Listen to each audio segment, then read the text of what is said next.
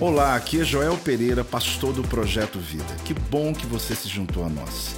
Seja bem-vindo ao meu podcast e que você possa ser impactado, inspirado através dessa mensagem. O tema que eu quero falar hoje é caia por terra. Eu quero te dar a chance de falar bem alto comigo. Um, dois, três caia por terra. Agora imagine na sua vida áreas que precisam de um toque de Deus e diga comigo, caia por terra. Imagine o inimigo quanto ele se levanta contra a sua casa, teus filhos, tua vida, tua família e você declara, caia por terra. Imagine, querido, no mundo espiritual, quando você começa a jejuar, orar, você está esperando tanto, tanto. Eu não sei você, mas eu espero coisas no reino espiritual. E eu, quando eu penso nisso, há uma declaração de Deus: um, dois, três, caia por terra. Você sabe, querido, que o inferno vai reunir um exército contra você, mas Deus te deu vitória sobre cada um deles em nome de Jesus. E você tem uma autoridade na sua boca, você vai declarar o quê? Caia por terra. Como Davi enfrentando Golias, ele era pequeno, mas o gigante maior que ele. Mas a fé que estava dentro dele era maior do que aquele gigante fora dele. Por isso, quando você enfrentar teu inimigo, você vai declarar o quê? Bem alto? Caia por terra. Dá uma salva de palmas ao Senhor. Você está crendo mesmo nisso? Caia por terra, caia por terra. A Bíblia diz assim, João 18, 4 a 6: Sabendo, pois, Jesus todas as coisas, que fique claro isso na tua vida. Sabendo, pois, Jesus o quê? Todas as coisas, que sobre ele havia de vir. Então o que, que ele faz depois dessa vírgula linda aí? Adiantou-se porque quando eu sei sobre o meu futuro, eu não vou ficar esperando as coisas acontecerem. E adiantou-se e perguntou-lhes: A quem buscais? Olha a resposta deles: A Jesus, o Nazareno. Então Jesus lhes disse: Sou eu. Ora, Judas o traidor estava também com eles. Quando, pois, Jesus lhes disse o que? Sou? O que, que ele disse? Olha o que aconteceu. Recuaram e caíram por terra. Talvez quando você ouvir o que eu tenho a dizer, você vai perceber o tamanho e a força dessa frase. Quando Jesus se apresenta, quando ele declara o seu desígnio na terra, quando ele diz sou eu, e que na verdade a tradução é eu sou. É interessante porque aqui aconteceu o que eu chamo de uma grande explosão do poder de Deus. Vamos falar juntos? Uma grande explosão do poder de Deus quando ele disse eu sou, no momento que ele disse eu sou apóstolo, mas está sou eu, sim, mas a palavra original eu sou, é, ele está dizendo eu sou. Quando ele declara o seu desígnio na terra, eles foram como se cambaleando, os soldados que estavam ali, e a Bíblia diz que caíram por terra eles caem como semi-mortos, eles não têm força no corpo, eles não têm possibilidade de se levantar, para Jesus dizer que ele ainda estava no comando. Mesmo quando o inimigo se reúne contra ele, ele até depois foi porque ele quis, mas ele estava dizendo: quem manda aqui, o governo ainda é meu. O que você vai entender nessa palavra, querida, é que o que acontece com Jesus é um cenário natural do que acontece no mundo espiritual contra nós. O que aconteceu aqui? Os inimigos haviam se reunido com uma força armada contra um pequeno grupo desarmado que deveria assegurar o sucesso da detenção de Jesus absoluta com certeza. Ou seja, era o dia que eles prenderiam Jesus para a crucificação. Jesus já havia passado um tempo de sofrimento no Getsemane, de oração a ponto de suar sangue, mas diz a palavra que um exército muito grande, eu vou lhe mostrar que exército é esse, se reúne para prender um homem só, unicamente para prender Jesus. E ali você percebe que eles tinham medo que não desse certo plano e por isso não economizaram os soldados. Esse momento é parte da narrativa da captura de Jesus. Para os irmãos se localizarem, a gente está naquele período ali entre quando Judas traz Jesus, exatamente no momento quando Jesus vai ser levado para o julgamento e logo após começa o processo do Calvário, que é o processo da crucificação. Então você descobre aqui que esse é o momento da traição de Jesus, ele é condenado e crucificado. Agora, o que me chama a atenção, que na verdade hoje eu, eu, eu trago essa mensagem para você hoje, para tanta gente que quer ouvir, é exatamente a, a maneira que o inimigo constrói, reúne as forças para prender Jesus. Existe um projeto antes disso tudo, existe uma ordem antes disso tudo, existe uma organização, uma preparação para esse pequeno encontro no jardim do Getsemane, onde Jesus simplesmente acompanhou os soldados para o momento da sua condenação. Aconteceu algo inesperado por todos. A verdade é que muitos que estavam ali, dos romanos, que eram soldados, eu já lhe mostro, muitos que estavam ali à, à espreita do que estava para acontecer, inclusive os discípulos de Jesus, que não estavam armados, na verdade, todos ali foram surpreendidos, porque quando Jesus disse a palavra eu sou, o governo do ambiente mudou para ele, o comando do lugar mudou para ele. Havia um exército montado, eu estou falando de mais de 300 soldados, prontos para qualquer hora Jesus fugir, com lanternas na mão, com tochas na mão, com um aparato enorme, pensando que Jesus seria um fugitivo daqueles que seria uma caçada da noite. Mas simplesmente quando Jesus diz uma palavra, eles caem por terra a ponto de não poder se mexerem percebendo que eles são muitos, eles são preparados, são treinados, mas não são nada diante do poder do nome de Jesus. Há poder quando você declara o teu destino, há poder quando você declara o nome de Jesus. Ambientes como esse você vai ver acontecendo o tempo todo, mas a história aqui ela vai fazer você vislumbrar, perceber algo tremendo. Havia uma fragilidade no mistério de Jesus. Essa fragilidade que eu digo era a maneira que ele tratava o pecador, a maneira que ele tratava o religioso, a forma que ele se conduzia no meio da sociedade.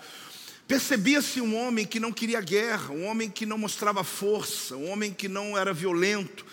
Então eles nunca imaginaram que no momento do embate, aonde Jesus seria preso, ele mostraria tal força sem mexer as mãos, simplesmente se apresentando para eles e que apresentação foi essa? Prazer, eu sou. Ninguém ficou de pé. Porque naquele momento ele utilizou do que eu chamo manifestação de Deus. O que, que ele utilizou? Você vai ver isso em alguns poucos momentos na Bíblia, em Êxodo, em alguns poucos momentos, quando ele anda sobre as águas, você vai perceber que ele não usa isso muitas vezes. Quando ele se apresenta, eu sou, você vai perceber que está tratando da divindade dele.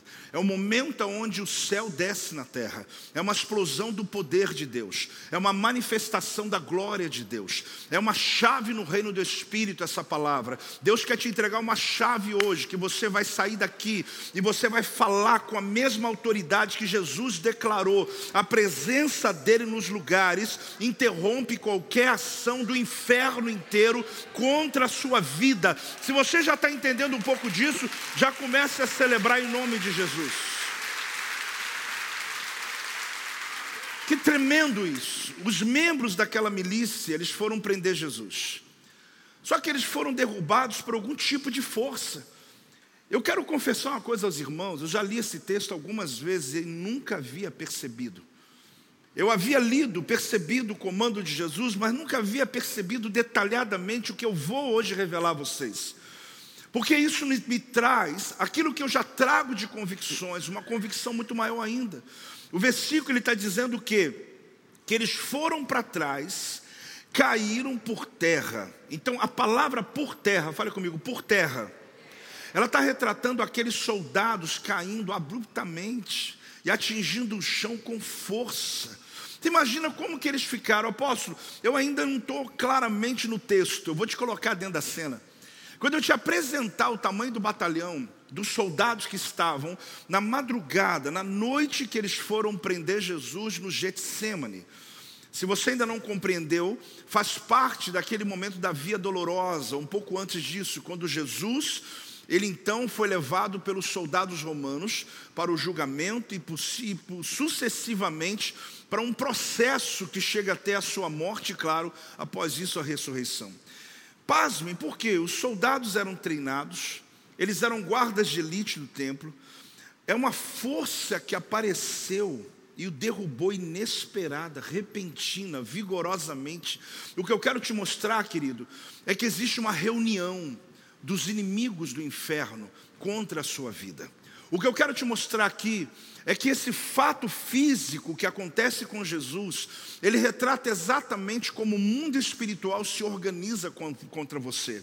Esses dias nós temos orado, temos jejuado, temos falado de batalha espiritual.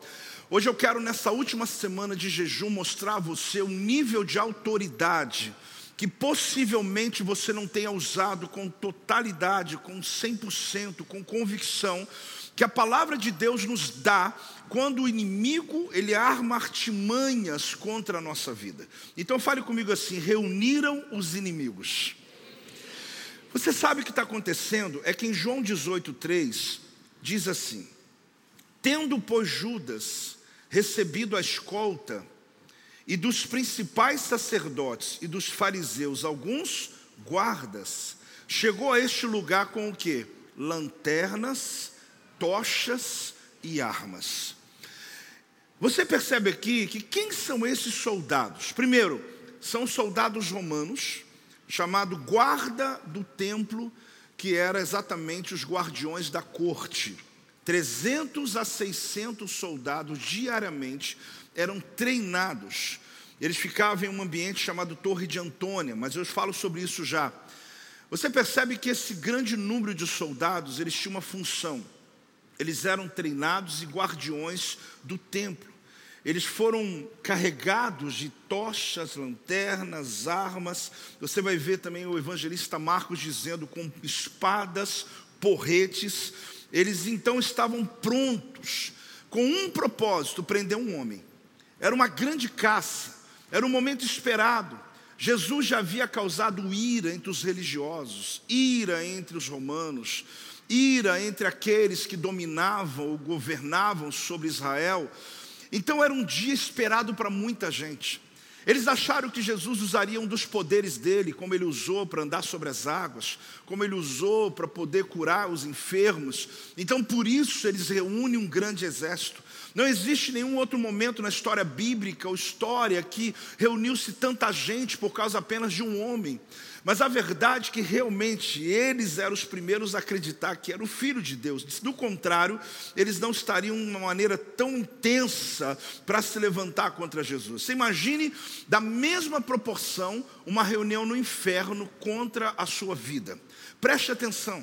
Eu não quero nem colocar você numa cena de medo, achando que toda hora após o que, que eu faço, o diabo está contra mim, minha vida está por um triz, mas também eu quero te mostrar como o mundo espiritual funciona.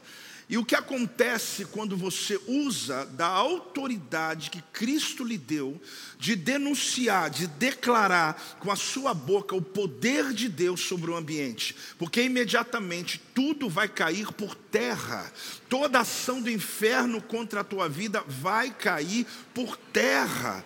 Você sabe, querido, que houveram tentativas frustradas. Herodes, chamado Herodes o Grande, ele foi influenciado por Satanás para matar as crianças recém-nascidas. Você imagina? Ele causou um, um, um, pânico e, na verdade, uma angústia em muitas famílias, porque quando Jesus nasceu, Herodes, enciumado, com medo da profecia sobre o Messias, olhe bem, ele manda matar todo recém-nascido na cidade de Belém e toda a circunvizinhança, toda a região à volta. Foram centenas de crianças que foram mortas, simplesmente porque ele não queria correr o risco de que o Messias que nasceu naqueles dias pudesse ainda estar vivo no futuro. Só que frustraram, ou seja, a tentativa deu errado, falhou. Então ele vai e tenta seduzir Jesus. Satanás então pensa como? Nós vamos seduzir Jesus com a tentação no deserto, mas também falhou, porque Jesus não submeteu a nenhuma palavra que Satanás fez ou lançou contra ele.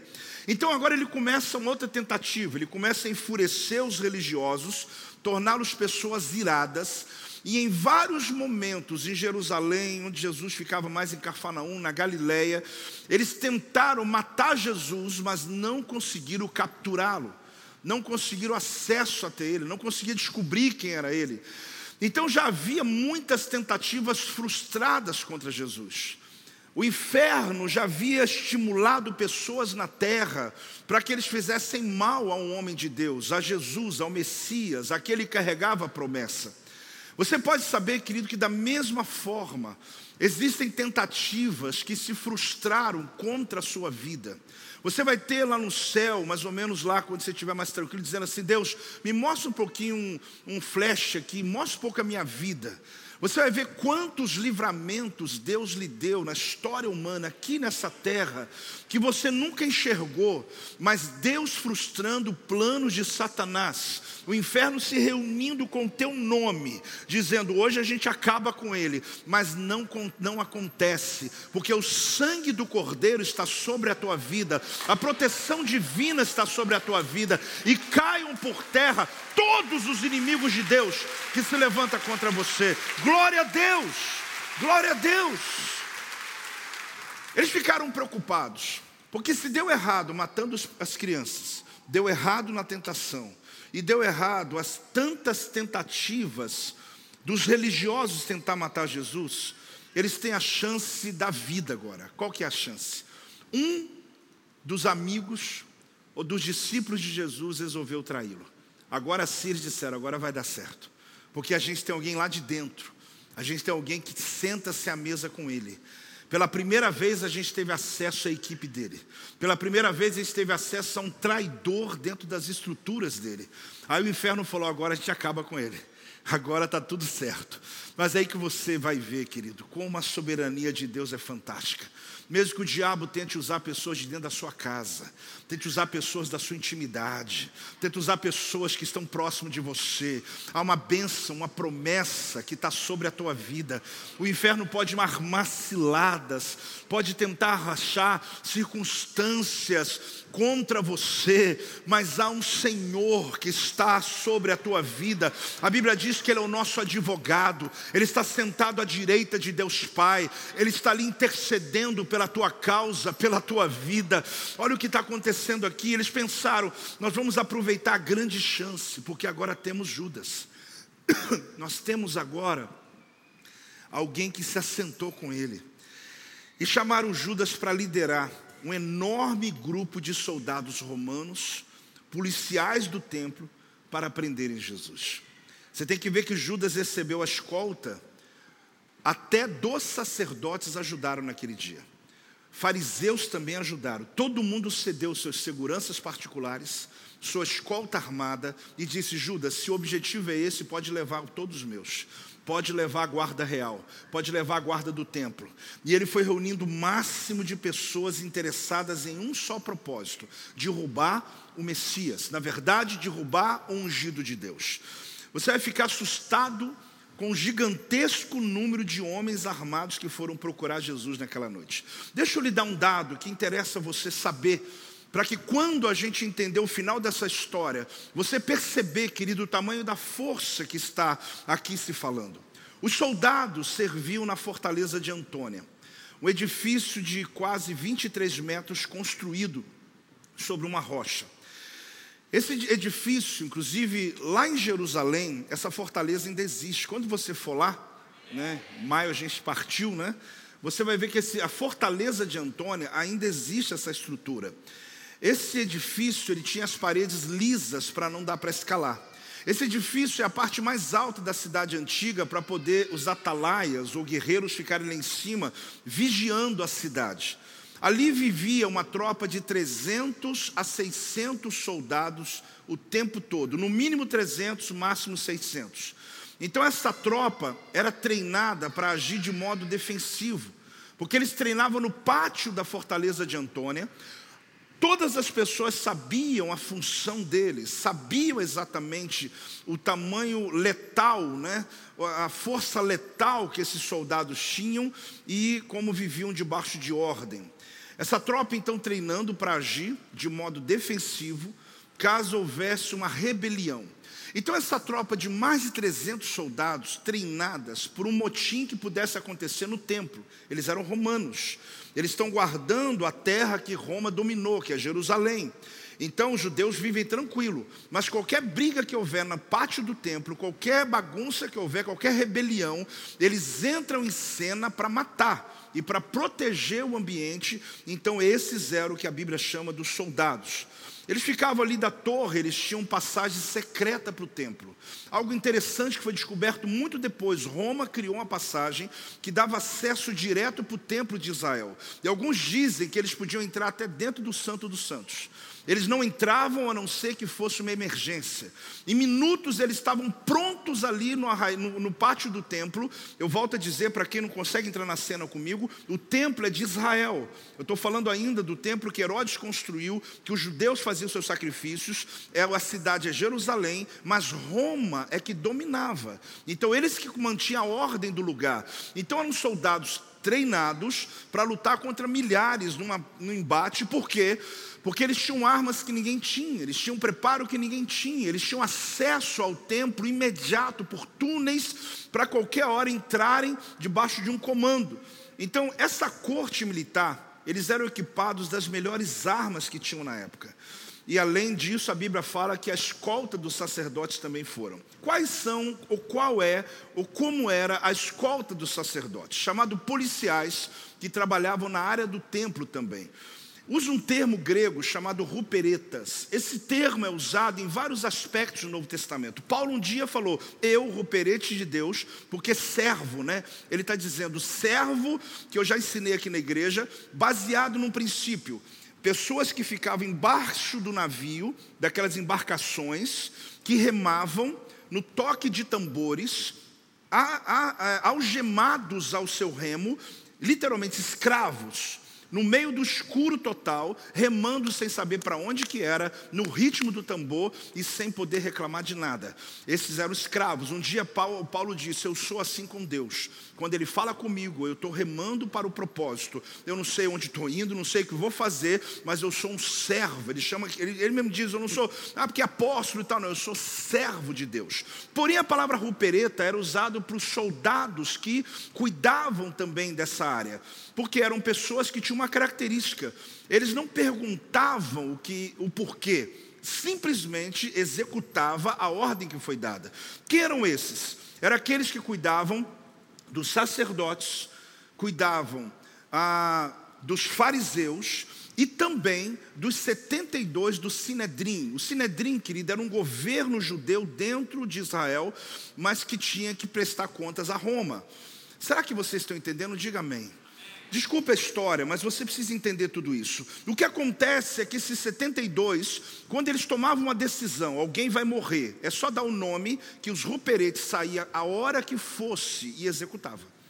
Alguém vai ser preso, eles executavam. Alguém não tinha conversa. Eles eram armados, treinados e tinham acesso livre a qualquer lugar da cidade. Essas pessoas, querido, eles tinham ali o seu comando.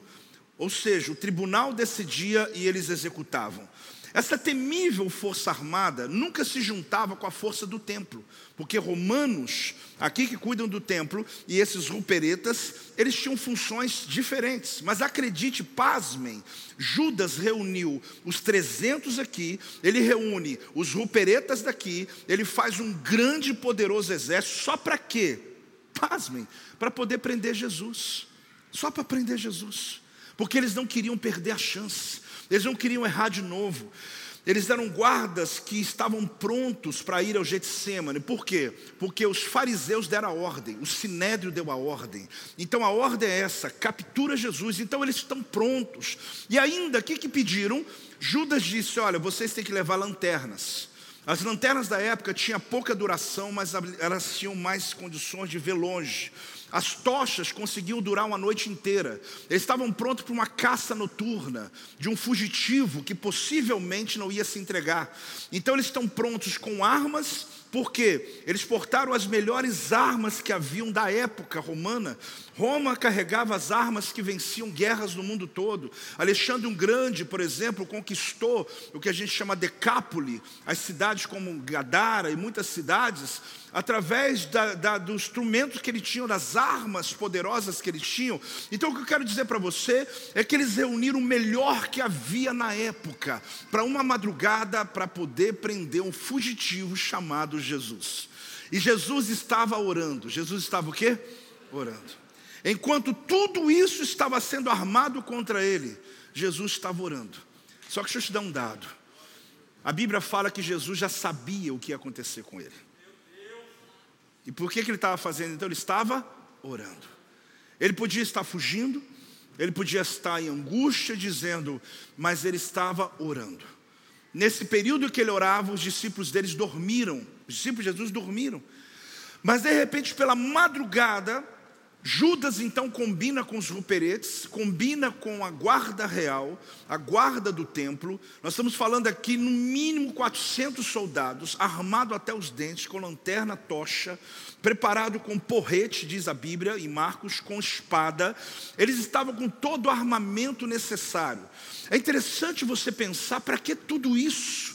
Para poder prender Jesus mas é porque houveram tentativas que foram frustradas. Então agora a gente vai reunir no inferno o que for necessário para a gente segurar esse homem. O que aconteceu aqui foi no mundo físico, mas acredite, aqui está um mapa do mundo espiritual, para que você compreenda, querido, como que os, os soldados do inferno, porque são soldados mesmo de Satanás, debaixo de ordem, ali há condenações que são feitas no inferno, dizendo: Nós vamos hoje acabar com essa família, mas a frustração é grande, porque o inferno pode tentar quantas vezes quiser, enquanto você dorme, os anjos do Senhor estão batalhando pela tua causa, enquanto você andava para a igreja hoje, enquanto você trabalha, enquanto você leva teu filho na escola, existe uma ação demoníaca no mundo espiritual, você não precisa acreditar, mas pela fé, eu quero que você entre comigo nessa cena, posso não acreditar, mas pela fé, porque você me ouve dizendo assim: será que o apóstolo está exagerando? Falando. Não, eu estou sendo até aqui tímido do que eu estou falando, porque existe uma ação o dia inteiro, mas a Bíblia diz que o anjo do Senhor acampa ao redor daqueles que o temem e o livra de todo mal posso dizer, mas eu não estou vendo. O fato de você não ver não significa que não exista. Então aqui aconteceu algo, é como se o mundo espiritual se descortinasse. Deixa eu te dar uma ideia. Quando um demônio se apresenta para Jesus, porque ele perguntou quem está aí, ele disse: Meu nome é Legião. Por que, que ele usou o nome Legião? Porque os legionários, uma legião romana, são 6 mil soldados. E a guarda do templo é 10% de uma legião, que fica porque eles são soldados de elite que vale por 6 mil. Você está entendendo agora ou não? Eles são 10%, porém eles têm a mesma força de arma, a mesma força de treinamento como a legião. Então por que, que a Bíblia usa esses termos romanos? Porque o mundo espiritual está se movimentando no mundo natural e vice-versa. Então aqui é, uma, é um cenário sendo montado. Agora perceba uma coisa, eu te mostrei aqui quem são eles. Agora o que eu tenho a dizer é que eles se prepararam para o pior. Aquela noite era decisiva. Ele estava debaixo da ordem romana, ele estava debaixo da ordem do sinédrio de Israel, ele estava debaixo da ordem dos fariseus, e o sumo sacerdote de Israel liberou a guarda dele, liberou os guarda-costas dele e disse: Podem ir, tragam Jesus, porque hoje é o dia dele. Você está entendendo o que está acontecendo aqui? Dois governos distintos se reúnem por causa do inimigo seu mesmo. Eles estão prontos para trabalharem juntos só por um propósito: eles querem derrubar o ungido de Deus na terra. O inferno se reúne com pessoas, querido. Eles estimulam pessoas contra você, e pessoas são movidas contra você. Mas acredite, a tua luta não é contra essas pessoas, a tua luta é contra a regência que está antes dela, que está movendo raiva, ira contra você Pare de lutar com pessoas e comece a lutar certo num reino espiritual. Comece a liberar comandos para que a tua vida seja uma vida vitoriosa. Pare de brigar o tempo todo, porque tem horas que você não vai convencer o teu filho ou uma pessoa ou outro. Você vai agir no reino do espírito. A tua luta é maior, a tua luta é lá na fonte, a tua luta é lá onde as coisas acontecem. Nós estamos jejuando esses dias, há uma autoridade pairando sobre este ministério, há uma liberação de Deus sobre este lugar. Acredite, o inferno se reuniu contra você, o inferno se reuniu contra mim, o inferno se reuniu contra nós, mas ai deles, porque vai ser frustrada. Toda tentativa de Satanás vai cair por terra, vai cair por terra. Dá glória a Deus. O que é tremendo é que é só o fato de Jesus pronunciar o nome dele, o nome dele, ele se apresenta. Houve uma explosão do poder de Deus. Fale comigo, mudança de governo. Sabe o que mais me, me apaixona cada vez mais por Jesus? É o quanto em momentos de tensão ele se porta de maneira calma. Em quanto momentos de tensão que pessoas ficariam desesperadas, ele está confiante, porque ele sabia uma coisa que você pode saber também. Ele sabia o que estava para acontecer. Porque quem ora se atualiza, mas quem não ora se desespera. Eu vou te falar de novo. Quem ora se atualiza, quem não ora se desespera. Porque ele acontece algo, quem ora já diz: Eu estava esperando. Eu sabia que estava para acontecer algo, não entendia como ainda, mas Deus já me preparou para esse dia.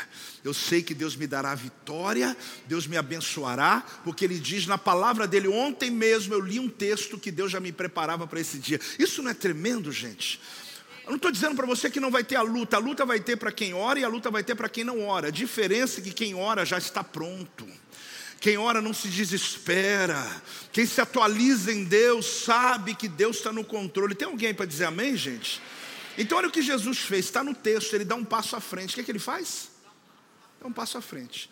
Você já visualizou o exército ou não? Conseguiu? De madrugada, tocha na mão, lanterna, espada, porrete, com ódio, com ordens de tudo, de Roma, carta de tudo, não tem mais autorização para dar. Eles tinham todas autorizações, até de César, porque quem domina sobre Roma está dando autorização em nome de César.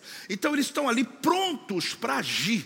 Eles chegam ali armados até os dentes, pronto para uma fuga, pronto para tudo. Sabe o que aconteceu quando Jesus está terminando de orar? Jesus conversando com os discípulos, aí está aquela guarda chegando. Você imagina o barulho, você imagina a cena, você imagina o ambiente. E a cara de Judas, né? Vou te falar, que carinha feio, né? Não, você imagina a carinha dele bobão chegando, todo importante, porque eu estou com a escolta de Roma, estou com a escolta do sumo sacerdote, estou com a escolta do Sinedrim, eu estou com a escolta dos fariseus. Nunca ninguém teve tanta autoridade como Judas. Ele estava num nível totalmente cheio, sabe, achando de orgulho. Eu cheguei para mudar esse negócio. Ah, eu tenho cartas, eu tenho autorização, eu tenho influência, eu tenho tudo na minha mão. Mas ele perdeu Jesus. Na verdade,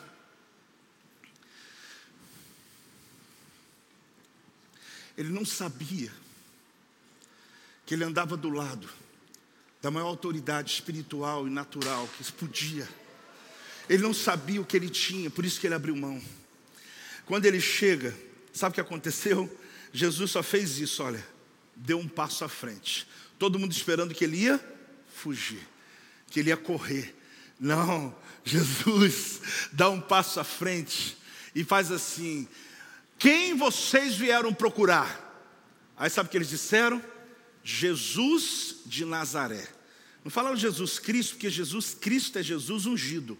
Jesus de Nazaré é uma cidadezinha que eles estão dizendo, é o nazareno. A palavra que eles estão usando é nazareno. Nós vamos procurar um nazareno. Nazareno é como se você tornasse alguém popular, alguém com apelido, alguém, então tá bom. Aí Jesus sabe o que, que ele fala? Eu sou. Quando ele diz eu sou, o texto diz que eles começaram a cambalear, cambalear. 400 soldados armados aos dentes, tocha na mão, lanterna, e calma, eles caem por terra, e o termo original cair por terra é como se semi-morto. Eles ficaram sem condições de se mexer. Eu fico imaginando a cara de Judas. Eu vou falar a cara de que eu pensei, mas não vou falar aqui que está gravando. Mas você imagina a cara de Judas. Você imagina, está escandalizado? Não falei.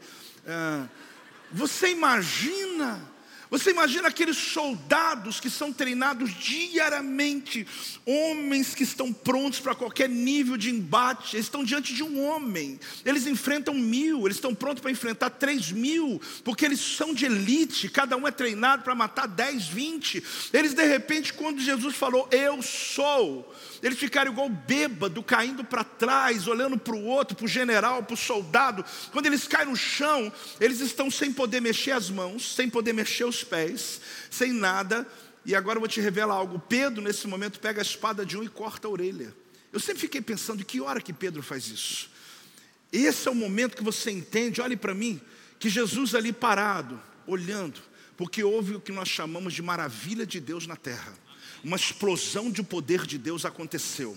É como se um dinamite explodisse em volta de Jesus e lançasse por terra quem tivesse contra ele. Quem entrou naquela sala, aliás, naquele jardim contra ele, caiu por terra. Quem estava com ele ficou de pé, porque ali estava claro qual era o mundo espiritual que estava agindo. O que eu quero mostrar para você com esse cenário, com detalhes que eu estou te passando, porque é apenas um versículo, é apenas uma frase, mas é uma frase que faz toda a diferença na tua vida, porque assim como Jesus se declarou, eu sou, ele não disse mais nada, ele não gritou, ele não ficou falando frases, ele não ficou falando contra os demônios, não ficou falando mais nada, ele só disse: vocês querem falar com quem? Com o Nazareno, eu sou, e eles caem sem possibilidade de levantar. Assim, querido, eu declaro sobre a tua vida: o inferno está armado até os dentes contra você, ele chamou demônios que nunca vieram contra você, pode acreditar acreditar, vai ter frustração de novo,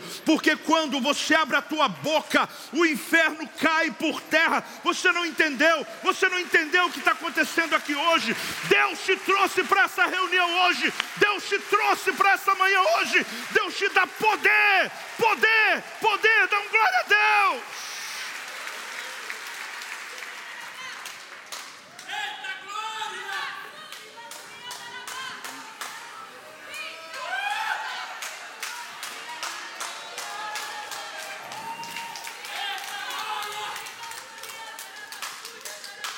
Você sabe o que é isso?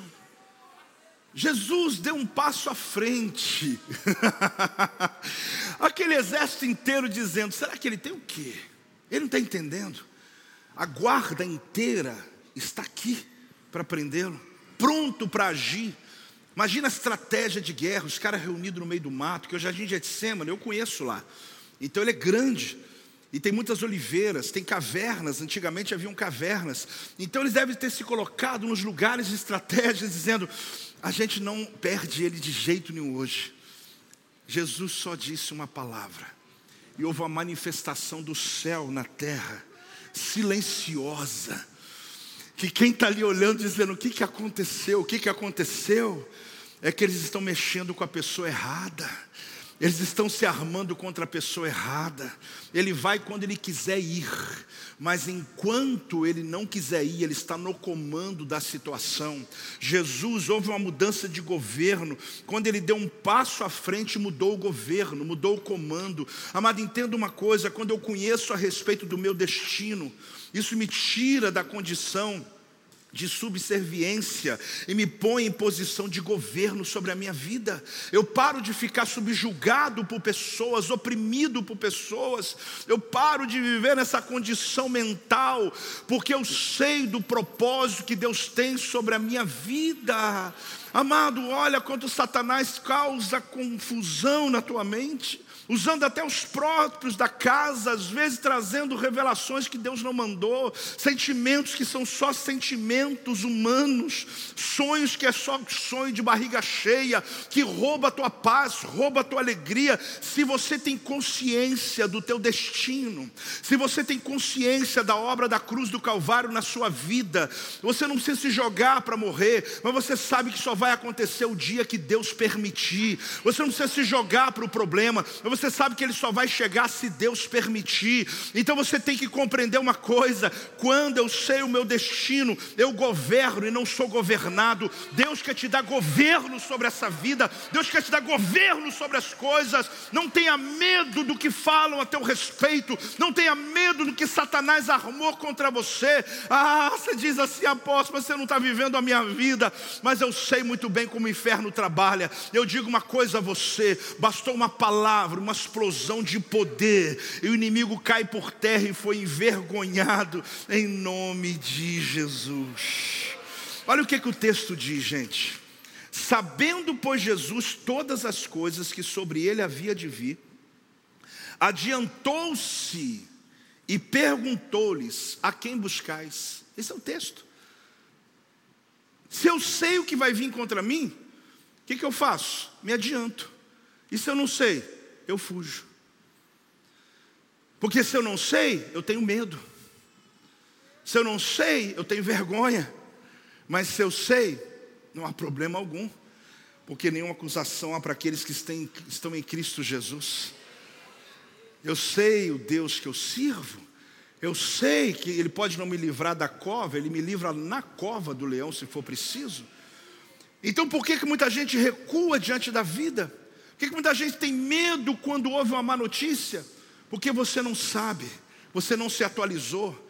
Quem não se atualiza, quem não se atualiza querido, tem medo. Mas quem se atualiza tem coragem. Deus está mandando você enfrentar, o inimigo está vindo, dá um passo à frente. Ah, o inferno não vai entender nada, eu estou vindo contra você, dá mais um passo à frente. Satanás pode estar aqui, ó, com o nariz no teu nariz, dizendo quem você está procurando. Você acha que você está procurando quem? Você tentou achar Jacó, mas não achou mais, achou Israel, porque Jacó estava condenado para morrer, mas Israel, depois do nome mudado, Deus mudou a história dele. Ele está procurando o teu passado, não encontra mais, ele está encontrando o teu presente que está debaixo do sangue sangue do Cordeiro, e no teu presente há uma liberação de Deus. Você está recebendo, no teu presente há uma promessa de Deus, no teu presente há uma cura de Deus. Ele está com o nariz aqui no teu nariz dizendo: Mas e essa doença? Mas e essa tua história? Mas e esse teu passado? Satanás, você não entendeu até hoje. Você é velho, você é pré-histórico, mas você não entendeu ainda que Cristo na cruz do Calvário, Ele levou sobre Ele toda a minha dor, toda a minha angústia, toda a depressão. Eu já entreguei para Ele. Por isso você cai por terra, cai por terra, caiam por terra todos os inimigos inimigos que se levanta contra você. Respondeu-lhe Jesus, respondeu-lhe, perdão, disseram assim: a Jesus o Nazareno. Ele respondeu com as palavras: Sou eu, mas no grego, eu sou. Ele identificou agora como eu sou do Antigo Testamento. Você não está entendendo? Quando Jesus disse essas palavras, uma grande explosão do poder de Deus foi desencadeada. Gente, tão forte que literalmente empurrou os soldados, a guarda para trás, fazendo-os cambalear, tremer, tropeçar, atingindo o chão com força. O que quer dizer isso? Jesus sempre esteve no controle. Vamos falar de novo? Jesus sempre esteve no controle. Recuaram e caíram por terra. Você sabe o que é isso, gente? O sentido aqui é que os romanos, a guarda do templo, eles foram tropeçando, parece até que eles tinham bebido, eles foram cambaleando, como se tivesse sido empurrado, como se uma força empurrasse eles, porque são soldados que estão prontos para se armar, eles têm escudos, e eles se protegem à volta do escudo e seguram quando vêm os outros, eles mantêm a força. Só que a força que foi empurrando eles não tinha para eles. Porque Jesus não pediu nada, ele só se apresentou. Ele só disse quem ele era. Ele só disse que ele sabia muito bem o que estava acontecendo e que Deus era com ele. E ele disse: Eu sou. Ah, diz a Bíblia que caíram. Que choque deve ter sido para aqueles militares tanto preparo, tanta coisa, tanta expectativa, tantas regras, tanto treinamento. Eles devem ter pensado assim: as histórias que a gente ouviu sobre ele é verdadeira. Eu fico pensando, soldados romanos caídos no chão, por mais que eles não queriam entender, eles alguns deles devem ter pensado, é ele mesmo. Porque o que eu estou vivendo aqui, ninguém tem autoridade como esse homem. Naquele instante, você imagina a madrugada do Getsemane. E é interessante porque você vai ver, eu sou aonde? Êxodo 3,14, disse Deus a Moisés: Eu sou o que sou. Aqui foi a primeira vez que Deus se revela. Ele disse: Disse mais: Assim dirá os filhos de Israel: Eu sou, me enviou a vós outros. Você vai ver essa apresentação que manifesta o poder de Deus poucas vezes. Em João 8, 18 a 21, e o mar começava a empolar-se agitando por vento rijo que soprava. Tendo navegado uns 25 a 30 estádios, eis que viram Jesus andando por sobre o mar, aproximando-se do barco e ficaram possuídos de temor. Mas Jesus lhes disse o que? Sou eu, que também significa eu sou. Não temais então. Você vê? Eu sou. Não precisa mais ter medo. Ali, eles de bom grado receberam, e logo o barco chegou ao seu destino. Jesus andou sobre as águas. Nesse dia, ele teve que se apresentar. É o eu sou que está andando aqui. É o poder, é a manifestação do poder de Deus na terra. É a explosão de poder quando eu falo essa palavra. O mar se submete, não afunda. Por quê? Porque eu estou agora vivendo na minha divindade. Jesus também diz em João 8,58: Respondeu-lhe Jesus: Em verdade, em verdade, eu vos digo, antes que Abraão existisse, eu sou. Ele está dizendo aqui: Eu sou, eu sou a promessa, eu sou o ungido. Vocês estão procurando o Nazareno, mas sou eu o que vocês estão procurando. O que é o eu sou, querido? Exatamente essa condição que Jesus expõe. Por isso a tradução mais clara do texto que eu li é essa: quando pois Jesus lhes disse, Eu sou, eles recuaram, cambaleando, como uma força empurrando o exército inteiro e caíram por terra. Eu quero dizer uma coisa para você antes da gente orar. Não há nada que possa te segurar. Fala comigo. Não há nada que possa me segurar. Nada, nada. É como se uma bomba invisível tivesse detonado. Olha, por favor, entre comigo e perceba a força desse texto. É um poder explosivo. Uma força que faz os soldados caírem de costa. A pergunta que eu fiz é de onde veio essa descarga e quem liberou essa descarga de força. Eu já li esse texto, ele é fantástico, mas eu nunca tinha parado para pensar nessa última frase. E caíram, e cambalearam, e caíram por terra. Aí eu vou estudar, eu falo, meu Deus, isso aqui está escondido da minha face há muito tempo. Quando Jesus só falou o nome dele, é o nome da manifestação do poder de Deus na terra. É quando ele está dizendo: Eu sei o que está para acontecer, então eu não dou passo atrás, eu dou passo à frente, porque toda vez que eu sei a minha caminhada, eu não vou andar para trás, eu vou sempre continuar andando, por mais que o inferno está se reunindo, que as notícias estão chegando, que estão dizendo toma cuidado, eu continuo dando passos à frente. Satanás é que vai cair, ele é que vai sair da minha frente. Eu não preciso ter medo. É palavra de Deus para você hoje hoje, Deus mandou dizer para você, igreja, porque o Espírito Santo manda dizer: muitos estão sendo oprimidos pelo espírito do medo, tornando você uma pessoa que não consegue produzir, improdutiva, não consegue romper. Deus lhe deu poder e autoridade para fazer diferença nessa terra. Deus te salvou para resgatar toda a tua casa. Por isso, quando você sabe bem, quando você entende bem o propósito de Deus na tua vida, você pode até ouvir uma notícia, mas você não faz isso, você faz isso pronto, fala mais perto. Não, mas eu quero te dizer o seguinte: você tem que tomar cuidado. Não, vem cá, vem cá. Quando você falar vem cá, todos aqueles que o inimigo está usando contra você vão fugir. Por quê? Porque eles acharam que quando falasse você fugiria. Pelo contrário, você vai enfrentar, porque você não está sozinho. Ah, você não está sozinho. O mundo espiritual pode vir, o inferno inteiro, pode vir, pode vir uma legião de seis mil demônios, mas o Senhor está dizendo uma palavra liberada, eles caem por terra envergonhados, diz o Senhor. Se você está recebendo essa palavra, pode se expressar em nome de Jesus, dá um glória a Deus em nome de Jesus. Meu Deus, meu Deus, meu Deus,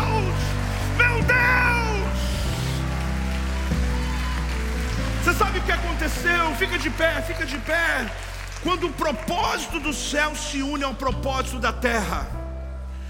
Quando Jesus disse eu sou, o céu disse é. Não precisa de muito. Não precisa de textos elaborados. Não precisa de tanto preparo assim, querido. Você só precisa falar na terra que o céu concorda e acabou. Quando Jesus disse eu sou, se ele não fosse, nada ia acontecer. Mas quando ele disse eu sou, lá no céu disseram é. Quando disse é, o inimigo cai. Quando você abre a tua boca e declara a palavra, e o céu diz sim, porque você está dizendo o que a Bíblia diz.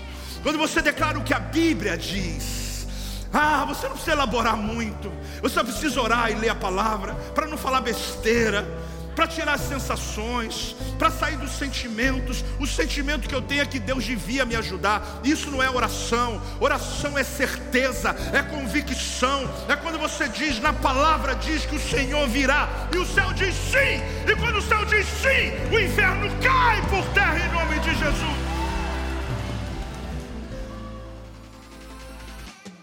Este é o meu podcast. Você pode acompanhar meus conteúdos diários no Telegram e as mensagens completas no meu canal do YouTube. Não se esqueça de me seguir no Instagram. Compartilhe essa mensagem com outras pessoas e lembre-se: quem se adianta, governa.